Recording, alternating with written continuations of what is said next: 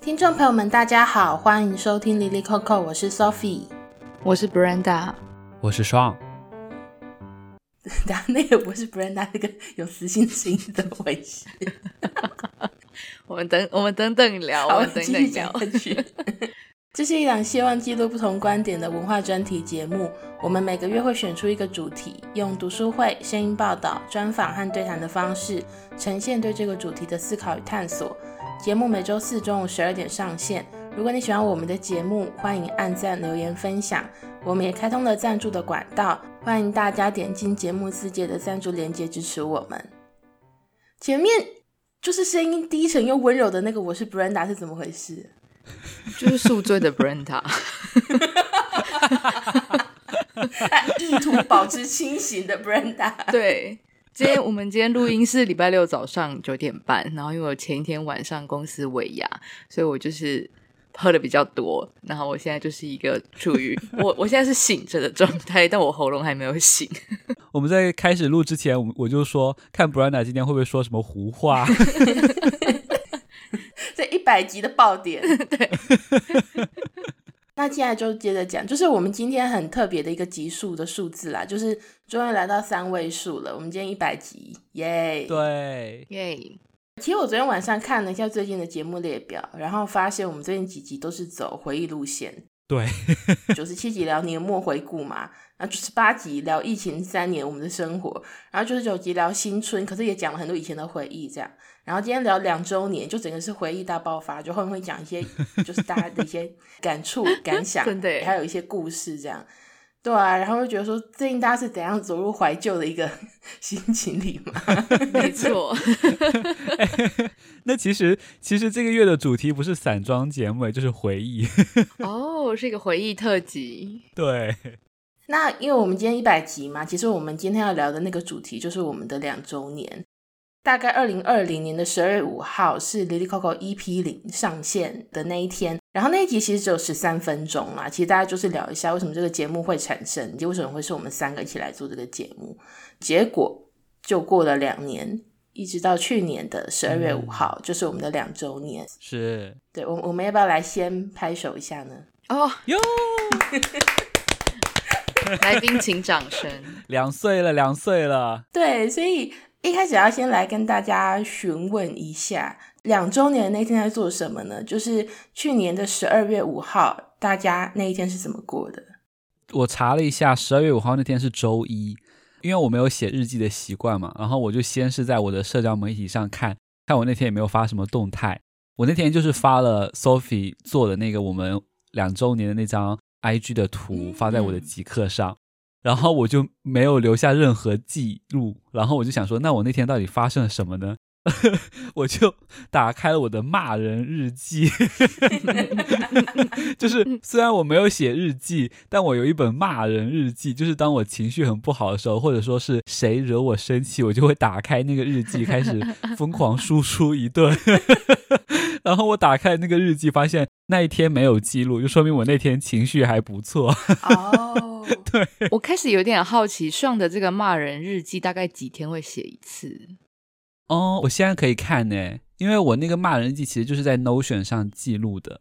然后我看哦，十二月就是去年十二月的时候，我记录了一次、两次、三次、四次、五次、六次、七次，七次。我发现可能月底比较多，月底每天都有一次。我很想拿来分析一下，你说来断词一下吗？对，来断词，关键字。看我都在骂谁，怎么骂，对对对，因为什么事情骂？没错。然后看一下那个骂人的频率的那个热度、热点，到底是跟什么成正比？没错，说是跟季节有关呢，还是跟工作量有关呢？这样肯定是跟工作。笑死。那那 Brenda 呢？Brenda 你那天怎么过的？我觉得我跟上一样，因为我也是没有写日记的习惯。可是我有一本工作用的行事历是纸本的，所以我有什么工作的内容我都会写在上面。那我昨天要打开来看的时候，才发现那本其实我放在台中的家里，所以我就想说很不妙，因为没有那本行事历，基本上我什么事情都会忘记。然后就后来又想想，幸好我可以翻我的相簿，我就看到说我那天其实和同事在台中做了一整天的采访。然后我们在那天吃了猪肉馅饼和芋圆饼，是我的那一天哦。然后我的话是我那天做了我们的那个节目的大拼贴，嗯，就是因为我们每一集节目上线，其实是为了发社群嘛，会做一张有节目标题的图。一开始我们是有一个固定的版型，中间有改版了几次。那后来主题乐开始之后，Brenda 又帮我们改了一个版，它的那个版背后是可以搭配不同的图片的。嗯、对对对，所以已经有非常非常多张图片了。然后那一天我就做了一个把所有图片都拼起来的一张大图，因为那些图拍起来非常的壮观。然后想说，我们既然聊了这么多个话题嘛。一集是一小时的话，我花了这么多小时在聊天跟录音吗？这样觉得很不可思议。嗯，是。那我后来发了 IG 嘛，就是我是在搭配那张图，然后我开了一个问答，问大家觉得哪一件事更不可思议？我就列了两个选项，第一个是。两年历史一百零五周，周跟一百零二集，这什么意思呢？就是我们那一天算是第九十三集，可是因为前面有一些读书会，我们那时候是没有合并到一般集数计算的嘛。对。然后还加上一批零等等的，对，所以那个时候总共有一百零二集节目了。然后我大概算了一下，从我们第一次更新到那一天我发现那个时候，大概经历了一百零五个礼拜的时间。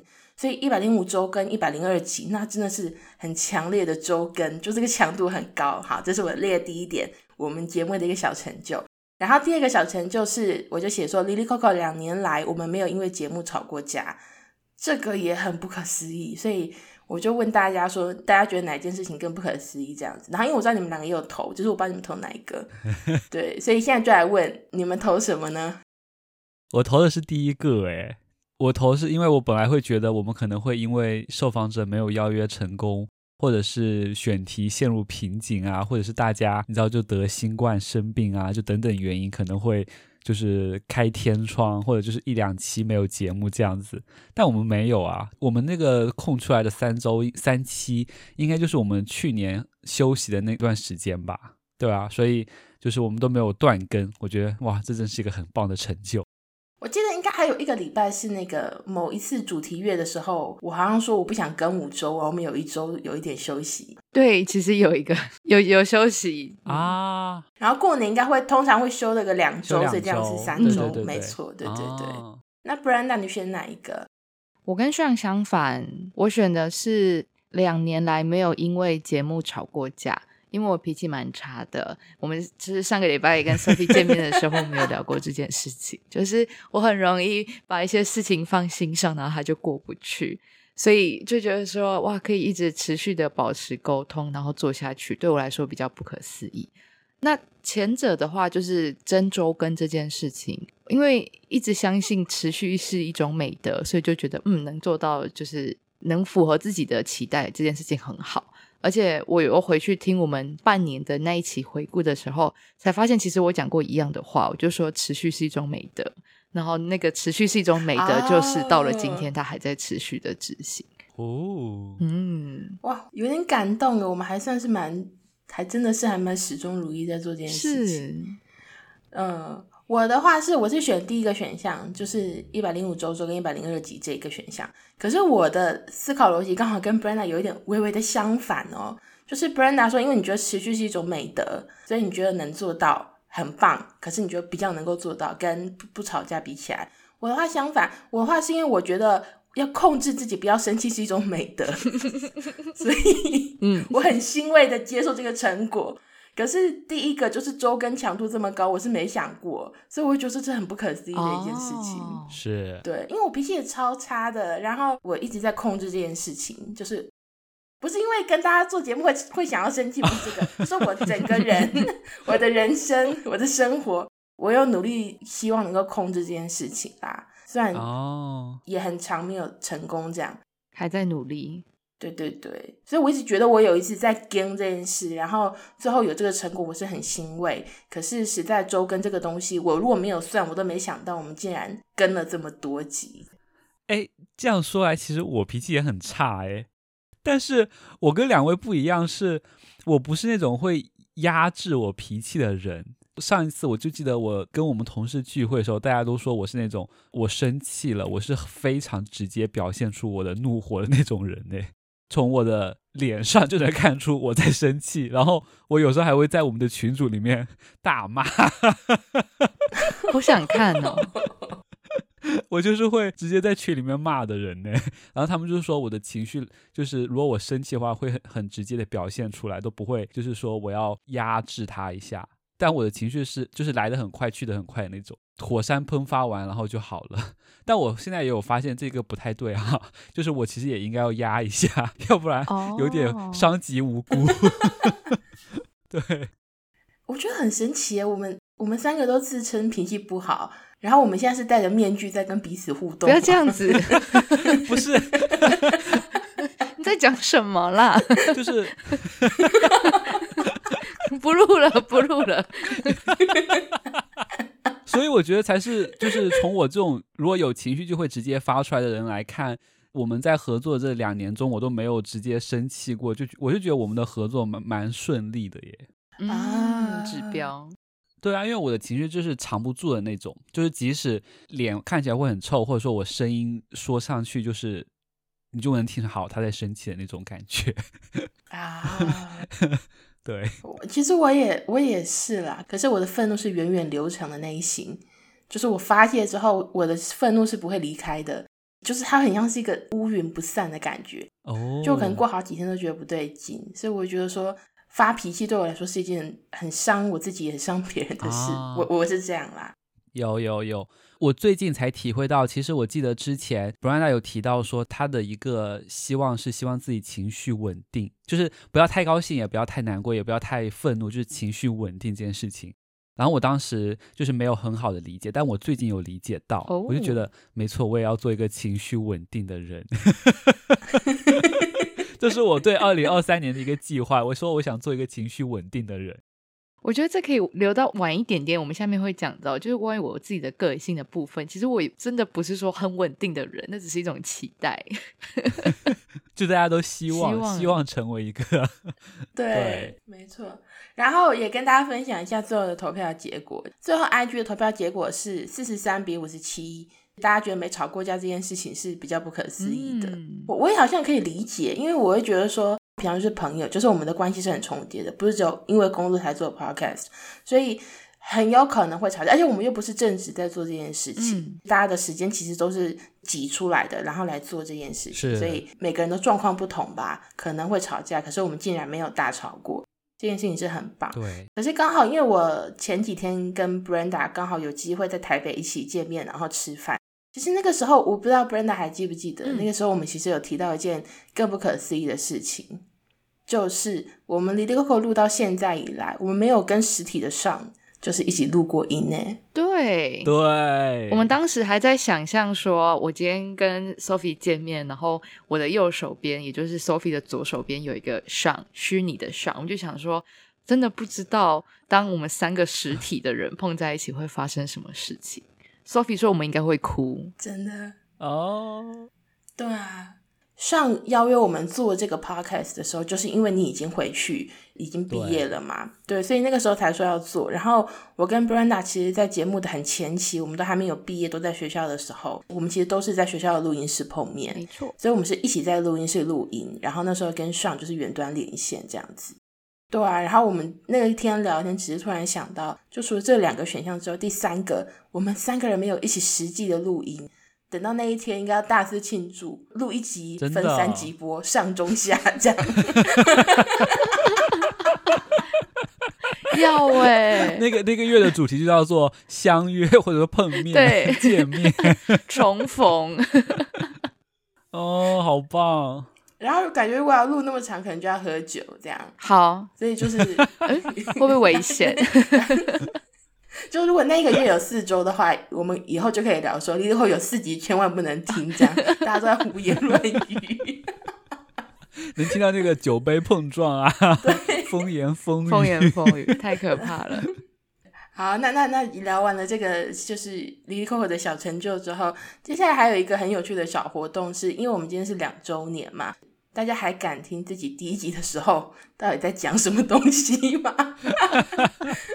我们其实有请大家回去听第一集，我们第一集聊对呃蛋壳跟酒楼事件，标题叫《两岸青年的租屋想象》。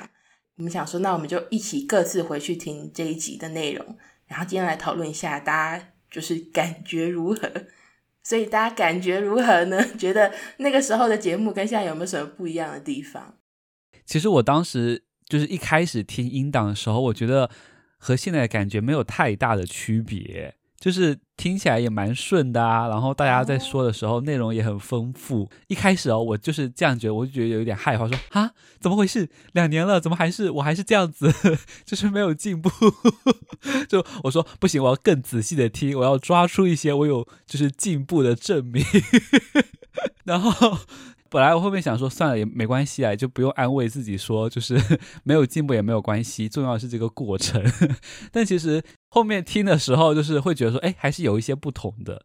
其实大家能听到最后上线的这个节目，也是我们后面剪辑过的成果嘛。嗯，对。其实现在回想起来，当时在录第一期的时候，其实我非常紧张，我不知道两位会不会。而且我记得当时我们录的时候还会说，如果你觉得这段说不好，你就停下来，然后再重新说一遍。反正到时候会把它剪掉，会有整段剪掉的情况。对，然后其实你去听音档哦，就是认真听，你就会听到说，哎，其实声音上会有不同，就是它的背景音。因为我们当时其实对于背景音也没有怎么处理嘛，就是也没有降噪或者什么的，所以你其实能听得出来这一段被剪过了，对啊，这些蛛丝马迹，对。但是我会觉得，就是现在录起来好像没有那么紧张，然后整段要重说的这种情况也很少出现了。我觉得这是一种进步。嗯，我觉得整段重说这件事情的改变很明显哦，因为我们现在如果重说是指我突然口误，我讲错一个词，然后我可能就重讲那个词，到时候剪的时候就不会听到一个模糊不清的词嘛。可是我们之前整段要重说是，我可能说完这一段了。然后我就停一下，说：“哎，我觉得我刚刚讲不太好，帮我重讲一次好了。”嗯，就是你的声音，你的声音的音调跟情绪跟可能速度都不太一样了。然后刚刚算也讲到你的背景，我们可能没有做很好的降噪，所以也略微的不同。两段接起来的时候，很明显它就不是连接的东西。然后那个时候就听得出来，嗯、就是那个断点很明显，这样是。我觉得我自己这边也是会很紧张，然后那个紧张的具体感受是，假如我们礼拜六早上六点半要录音，然后我前一天睡觉前我就会开始紧张，我就觉得说，嗯，我不知道我没有准备好诶，oh. 然后我不知道我明天会讲的怎么样，前一天就是紧张，然后当天早上就会早早的起床，然后随着你慢慢习惯之后，可能会有一两次就睡过头，你就大家就会知道，哦，习惯了。现在现在都可以宿醉来录了，会说哦，我刚刚没醒哦，哈，大家都包容。不过确实就是一开始的时候，其实我会觉得，我其实一开始会有点不太敢听。我一直觉得说，我那个时候一开始的时候是没有讲好的，就是我的可能资料不足，或是观点比较薄弱，好像跟两位比起来，就是我说的内容是比较少的。但是这次回过头来实际去听，就会发现其实还好。讲的其实是 OK 的，只是说后置的时候可以再多删一点赘字，嗯、就是因为太多赘字了。然后我的音质也蛮逼人的。如果大家有机会可以去听 EP One 的话，就会发现，我记得我那时候好像是在一个空的教室里面去录音，所以我的那个空间就非常空谷回音，回音非常的大声。对。然后我记得最开始的时候，Sophie 也是在那个就我们研究所的电脑教室录的。对，其实我一直到回家之前，我都是在那里录的。对，有一个很安心的那个背景，一看就是哦，电脑教室。其实我论文也是在那边写的，我整个新闻所情感最深的地方就在那里。如果我写论文的时候有任何心情不好的，我的情绪的怨灵可能也住在那里，这样。有 一个特定的位置，然后那个心情不好的时候，就会觉得说那是一个惨白的一个教室，白光嘛，然后东西也都是偏灰色的，然后写写就会觉得自己很悲惨，然后心情好的时候就觉得那是一个纯净无瑕的教室，就可以激发我所有灵感，这样。哇哦，那不会想要逃跑吗？如果说当它变得很灰暗惨白的时候。会啊，可是我之所以会去那个教室，就是因为我已经先从我的宿舍逃跑，然后又从图书馆逃跑，发现那个地方我相 对来说可以比较自由。我如果累的时候，我如果站起来走走路啊，唱唱歌，也不会有人阻挡我什么的。对对。哎，会不会会不会我们我们戏班他如果那边有件事情，他早上就看一个人那边走来走去，很像是什么电脑教室的漫游幽灵那种感觉。就是我，就是我。但我觉得新闻所应该很多这样的人吧。对，对。然后另外一个不可思议就是我在走廊上面游荡，或是我把那个沙发推到外面的走廊上面，然后在上面睡觉。你把沙发推到走廊哦？对。为什么？因为那边可以晒到太阳。很舒服啊哦，那个很重要。对，我记得我以前有时候去去我们自己的研究室的时候，也会有人在沙发上面睡觉。我 我经常，没错没错 哦，好像就是你哦。而且我还很记得，那我觉得应该是爽，或是不知道是谁，因为我知道不是我们研究室，是另外一个研究室。我我对，因为我跟 Sophie 不是一个研究室，我们有两个研究室嘛，就很大。因为我我那个研究室的沙发也经常会有人睡觉，然后我有时候就会来你们研究室，你们研究室的那个沙发会拼在一起，就成为一张床，然后我 我就会来躺一躺，来会一会这边的沙发，这样 没错。对，好啊，啊，不好意思，就是偏题了，偏题了。呃，那我的话，我我自己回去听第一集啊，我自己是觉得说剪辑的节奏是有很大的改变的。简单一点来讲，就是从一个很像拼贴的一集变成很顺的一集。一开始的话，我觉得可能是因为第一集吧，就是大家可能也有点紧张，然后想要立刻的谈主题。我记得那个时候的开场是上说：“那我们今天要聊这个主题。”之后就直接切到我说：“好，那我来讲一下酒楼。”对，我们如果现在可能我们不会这样处理，对，就是我们会更先简洁的讲一下大概的状况之后，然后上可能就说：“那我们先请 Sophie 来讲。”嗯，就等等的，可能那时候就是一刀切。因为我们那时候其实已经分工好了嘛，我要负责讲这个，虽然负责讲这个，不然他要讲这个，所以我们是按照顺序来讲的，然后剪辑也是按照我们写好的那个脚本这样子，就就超突兀的。我那时候听到的时候我就笑出来，我是昨天在火车上听的，我就 然后旁边就看了我一眼，我也是那时候听一听就有有一些段落会突然出戏，会觉得啊你怎么这样问问题，或是啊怎么突然跳到这里，会有这种感觉。对，然后我在听第一集的时候，还有一个很神奇的感觉，就是我觉得我很像是一个可以预知未来的人，就是我其实知道讲话的这个人之后发生了什么事情。哦哦，没错没错。对，我们那时候聊第一集的时候，其实有一些话题是很巧妙的跟现在有呼应的，例如说，Brenda 其实那一集有提到吴小乐的，可是我偏偏不喜欢这本书，讲到住宅这件事，然后我现在才回去听。就很吃惊，我们那个时候就讲到了，我们八十九集聊住宅读本的时候，我就引用这本书里面聊台北起居与降落的这篇文章，他讲到台北生活、租屋生活的不易之处，其实那个东西是 Brenda 第一集讲过的内容。对耶。然后我那个时候也有听到，我完全忘记耶。对耶。可是我那时候没看过那本书，所以就是我等于就听了一个一个内容的介绍，然后我就忘记了这件事情。然后过了两年，我自己才看的，然后又在聊住宅的时候提到这本书，这个感觉也很奇妙。是我有时候回去听，呃，以前录的节目的时候，我也会想说，诶，我怎么会讲出这句话？或是，诶，我竟然看过这本书，读过这个文 章，我都忘记了，会有这个感觉。就是刚刚 Sophie 在讲的时候，我才想起来说，诶，对，其实那个时候有讲过，后来也有在讲过，很神秘。对，然后还有一个很有趣的地方是，就是我们那时候有聊到一个主题，就是说我们租屋的时候，大家很在意什么样的元素。嗯、后来我们其实都有提到对外窗这件事情嘛，因为要有对流。然后我又又听到我说我很在意对外窗的原因，是因为我爸说一个地方一定要有对流。然后就让我想到，我确诊的时候前几集有分享，不就是因为这件事情跟他吵起来吗？就我坚持要关门，我觉得不行，有病毒出去，我爸就说，反正我们又不在，要有对流啊，这样过了两年呢，就这件事情没改变，都串起来了。而且我觉得快乐对流对我个人也很重要，因为过了两年，就是快乐对流到现在，我还是会放在生活当中去实践。我会觉得说，窗户就是要打开，对，是。然后前面是提到说，好像可以预知一样，就是这个人的以前跟现在的这个状况是一致的嘛。可是还有一些地方是也是有改变的。我自己还蛮好奇的地方是，因为我们那时候提到说，如果像酒楼这样子的共居形式，嗯、大家会想要去住吗？然后大家的回答都是不会。不，对，我记得两位那个时候的回答是。大家回家之后不想要社交，只想要躺平，就是不想要再跟任何人有一些比较高端的沟通这样子。但是你们两个现在后来毕业工作之后，就我了解，就是曾经或者现在都有跟室友蛮密切的相处的。我就很好奇说，你们两个人还觉得自己算是回家之后不想社交的人吗？还是你们觉得跟室友之间，现在的室友之间相处的状况是不一样的？我觉得我的想法有点改变，因为我还记得我当时讲的是说。我没有办法回家之后还跟别人社交，可能一部分原因是因为在酒楼，你可能会遇到很多是你原本就不认识的人，你必须要重新认识他们。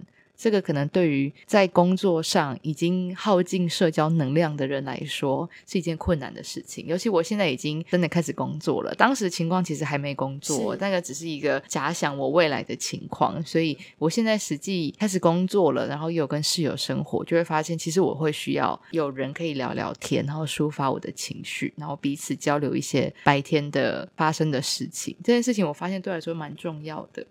嗯嗯，所以。我觉得相比起来，我自己的想法是有一些改变的。我也觉得还蛮神奇的，但我有记录下当时自己对这件事情的看法，也还蛮有趣的。嗯嗯，那上呢？该您啦。我的话，当时在录音的时候，我还是一个人住嘛。然后之后我就经历了一段时间，就是有室友的阶段。然后从去年可能下半年后，我又一个人住了。就是我其实有经历呃这几波的。调整嘛，就是有室友，然后没有室友。然后我现在会觉得说，好像在你有室友的时候，你会有时候会觉得很烦，就是你想要一些 独处的空间，你会想说不要来吵我，就是你就想说我要做我自己的事情。但当你没有室友的时候，你会想说哦。一个人待的时候，有时候也好无聊，就是各有利弊吧。我觉得啊，如果让我选的话，我我会想要那种两室一厅的那种房子，就是我可以有独处，我也可以有共处的空间。对，嗯嗯。那那我们再往下聊，就是聊完第一集之后啊，现在做到今天一百集，已经两年了，大家对彼此有没有什么新的发现？我在写这题的时候，我真的思考好久，然后我在想 Brenda 的时候，我就写了一个大姐大。我不懂，我不懂为什么要写这个。Brenda，你现在有 get 到这个三个字的意义吗？我没有 get 到，但我觉得我自己要慢慢接受这个特质，因为呃，我前一个礼拜就是跟同事去台南工作的时候，我才被一个。大我一岁，但其实跟我不熟的同事叫姐，然后那一刻我觉得 我太难过了。这件事情我我就回去跟我同事讲，结果追尾牙的时候，大家就一直叫我姐，我就觉得，嗯，好，我接受。但是上我蛮好奇为什么会有这个感觉的。但我的那个新的印象会有大姐大这种形象，我觉得跟那个那个前辈叫你姐不太一样了。我是觉得。他不是我前辈，哦，同事，他是年纪比我大，同辈。就是我会觉得 Brenda 如果有自己的想法的时候，他会很坚持，就很像是假如像一个黑帮里面，然后有个大姐大，就是就是领导的这群小弟说，我就是要要做这件事情，你们就往这地方给我冲，就是你知道这种感觉有没有？哎，像什么？像前一段时间，布兰达每次都会纠正我说要有 ending。哦哦，你知道那个时候我就很像是黑帮里面的一个小弟，然后我就是在大姐大家面前在完成工作，然后我就很怕，就最后一步我会失败。然后我当时就是很紧张的看着布兰达说：“那小弟这样做，大姐大您满意吗？”等下，我从中听出了一个不寻常的那个 那个形容的那个感觉。我们有如果有这样的关系，你也可以说是一个公司的上司跟下属，你非得要把黑道牵扯进来，到底对 Brenda 有什么？没有没有，我我我又不觉得，还是因为你自己拍了就是韩国黑帮照，所以你应该也陷入这个宇宙。现在听众朋友听不懂了。最近上拍了一张韩国黑帮照，就是我拍了一张证件照，然后大家都觉得我很像韩国的黑帮。对，没有，我觉得，我觉得这跟上司的那种又不太一样。好像如果你在上司，就是有那种就是等级关系，就是我为了完成领导的任务，然后我很怕他那种感觉。但如果是黑帮那种，就是我会觉得这个也是我的事情，就是。我我没有觉得是 Brenda 在领导我，就是或者说没有在那种就是他有那种权力的压制那种感觉，但我会害怕他。我不知道这个细微的差别，大家有没有 感觉到？感觉是意大利黑帮哦，不是韩国黑帮哦。我们有一种家族情谊啊。对，有家族情谊。柯里昂教父。我们是那个 Fast and Furious，我们是 Family。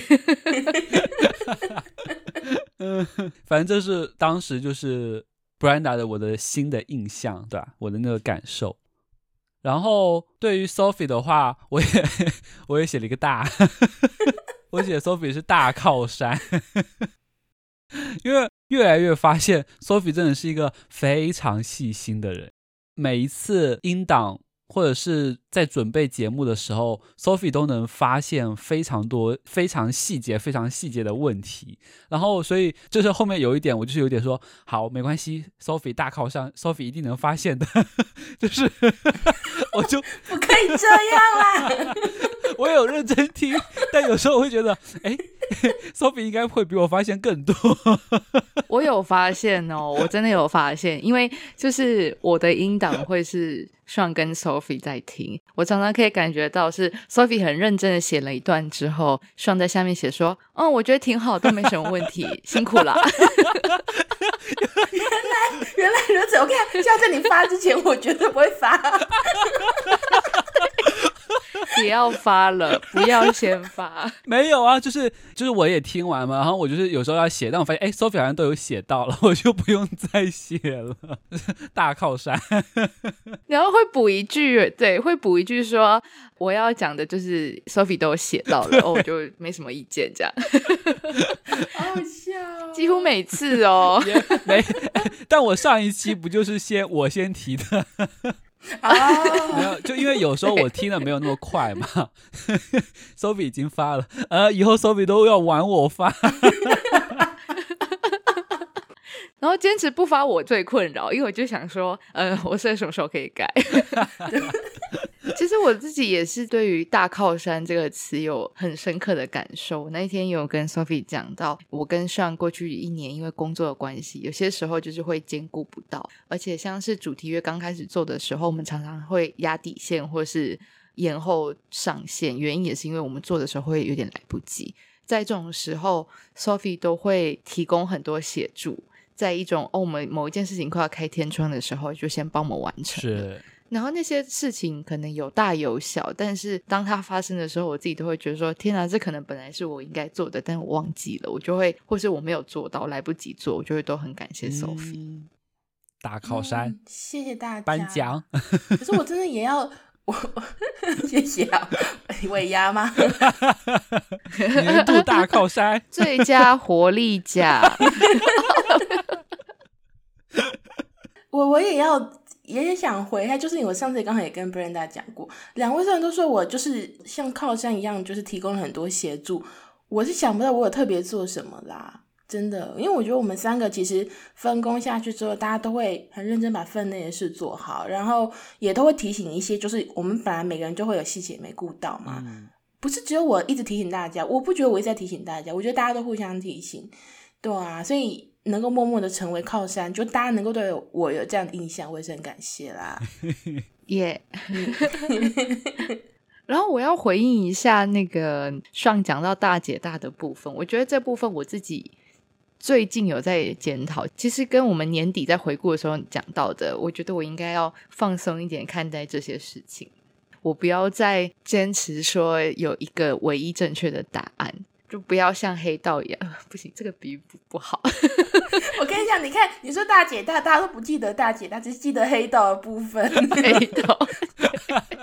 所以我觉得这也是我对我自己的新发现。Sean 对我的发现，也是我对自己的新发现。我才发现，原来我对于自己觉得是对的事情会这么坚持，但也意识到说，其实这些对的东西并不是唯一的正解。所以这可能就会是接下来自己想要调整的地方。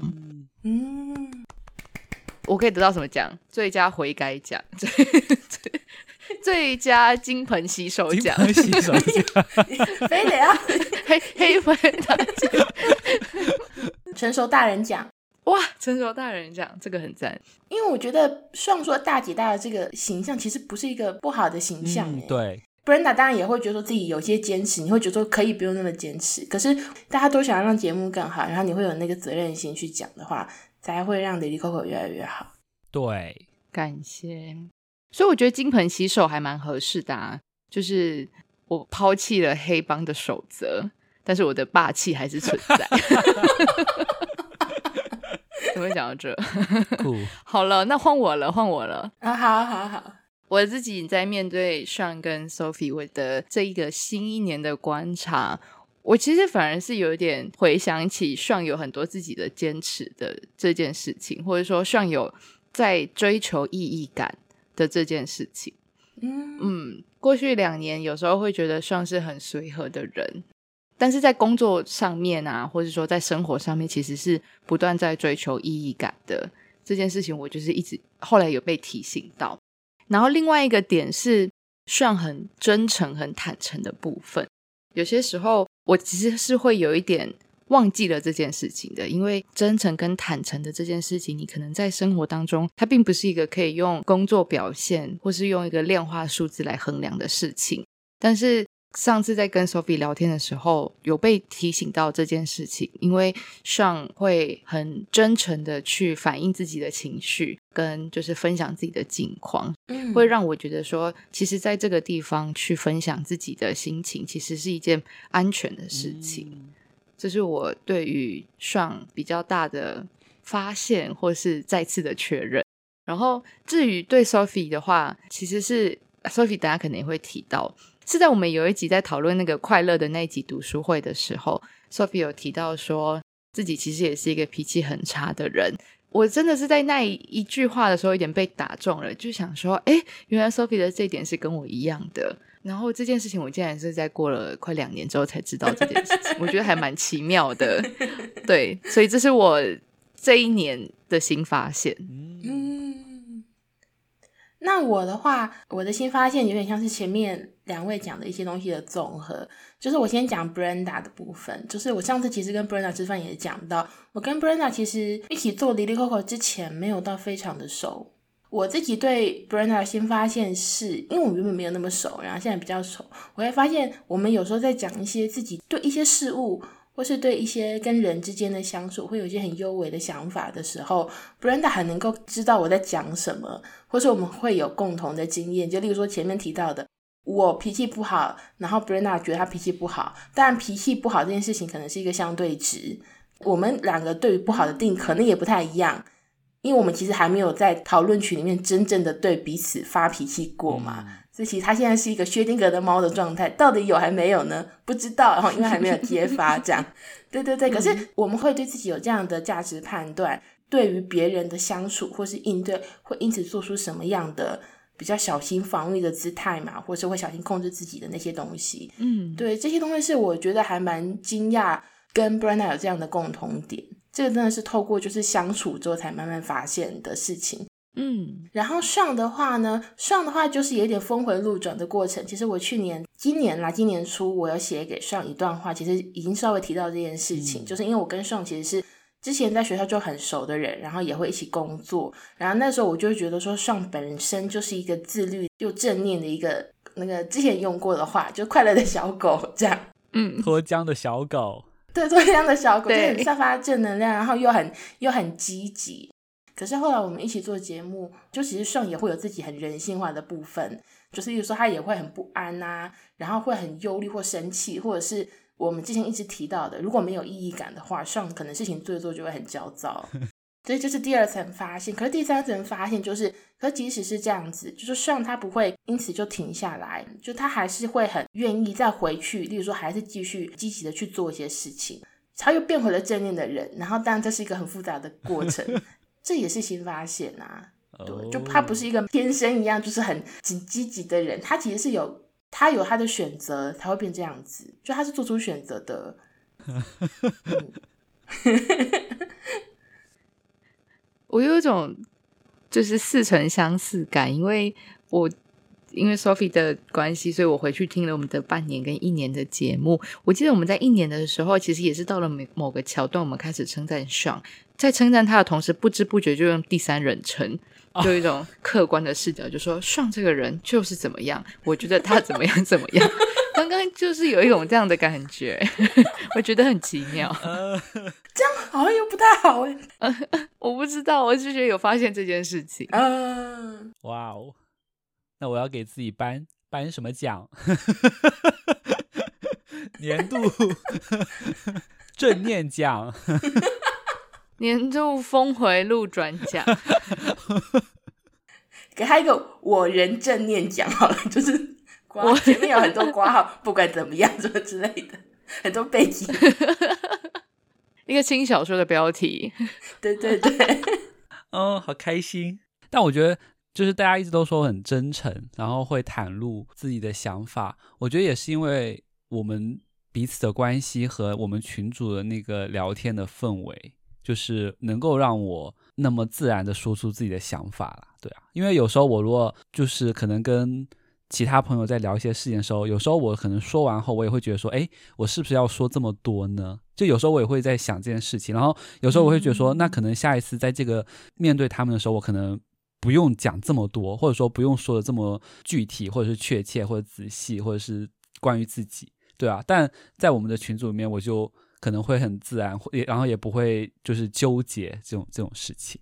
嗯嗯嗯，我其实觉得袒露跟分享是一个很难的事情。然后我觉得做了一课之后，我其实一直有在学习这件事情，就是把自己放开、打开的感觉，这样。嗯嗯，那其实接下来我们要聊的这个部分，其实也是一个打开的过程，就是跟我们听众之间的互动。嗯，其实两年发生很多事嘛，然后其中一件让我们很惊喜的事情，是我们竟然收到了听众来信，就是我们有一位在小宇宙长期关注我们的听众朋友，然后我们都称呼他为花花这样。对，我们在小宇宙上常常会看到花花的留言，然后他都会很详细的跟我们分享他听了这一集的感觉跟感受。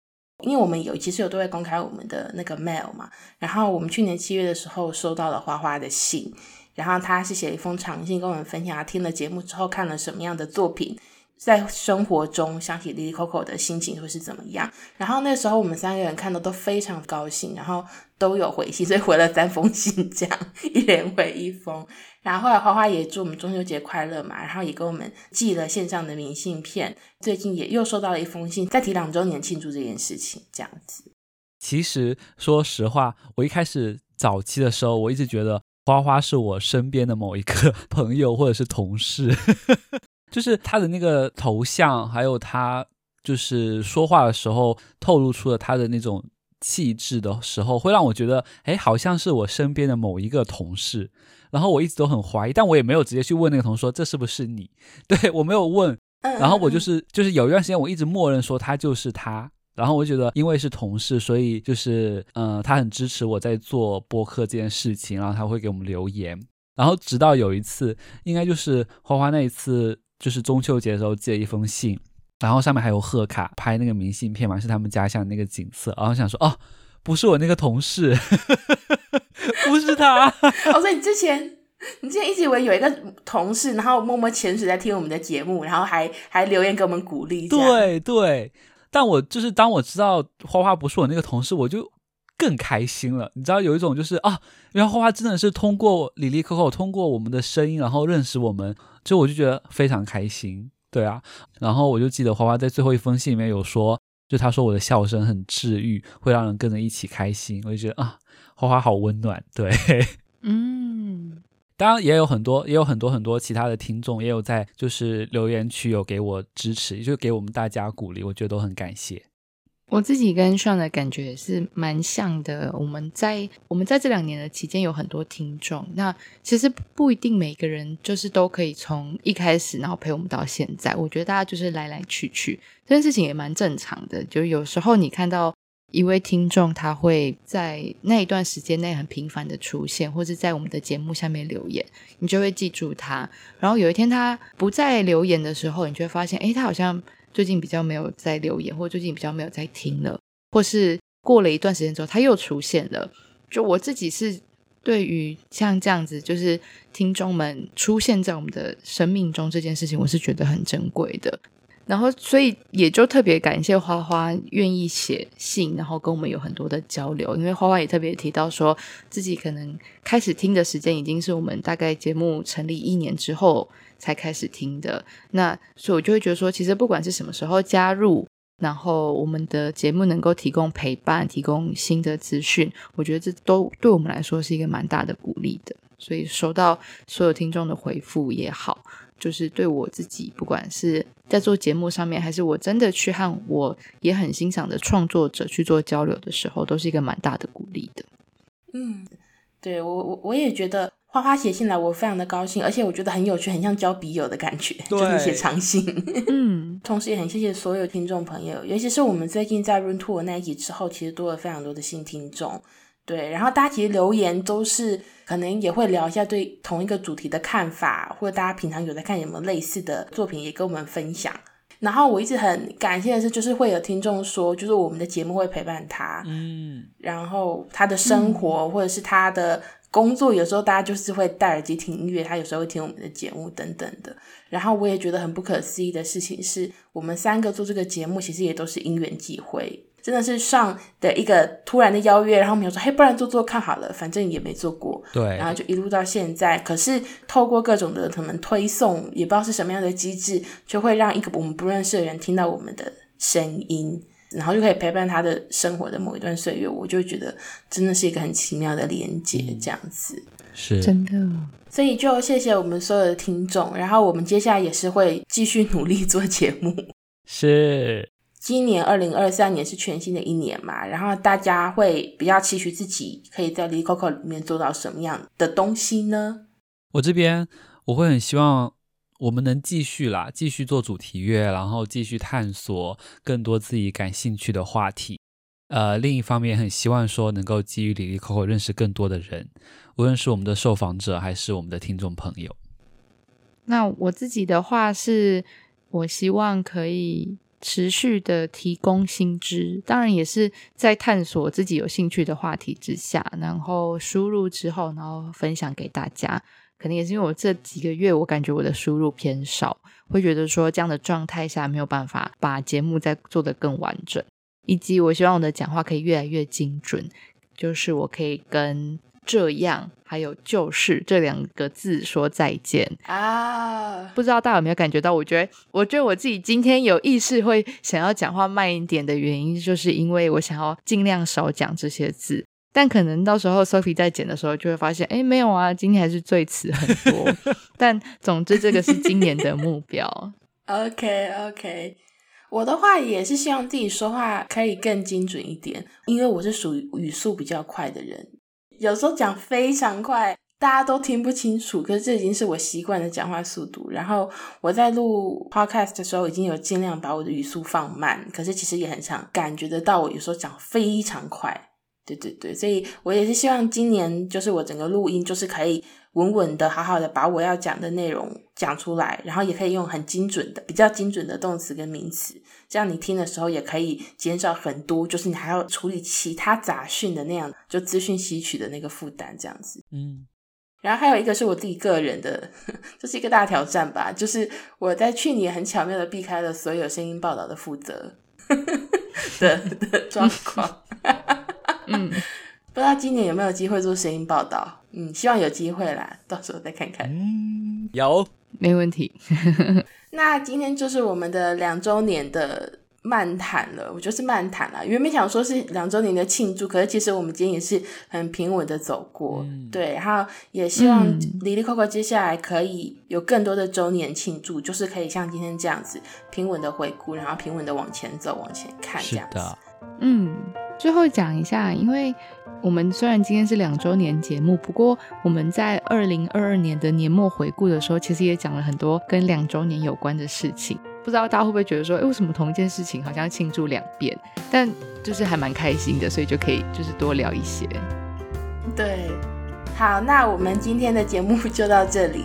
呃，如果大家有任何想法想要跟我们分享的话，可以在收听平台或是我们的社群平台留言。IG 搜寻哩哩扣扣下底线 Podcast，微博搜寻哩哩下底线 Coco 就可以找到我们了。那我们就接下来，因为过年的关系，我们会放假两周。耶，对，耶，大家就这两周也好好过年吧。是的，祝大家过个好年，新年快乐，新年快乐，新年快乐。那我们就两周后再见喽，大家拜拜，拜拜，拜拜。我们是两周后就见吗？三周，四周，四周。我们一个下个月的主题是什么？不知道，糟了，不知道，糟糕。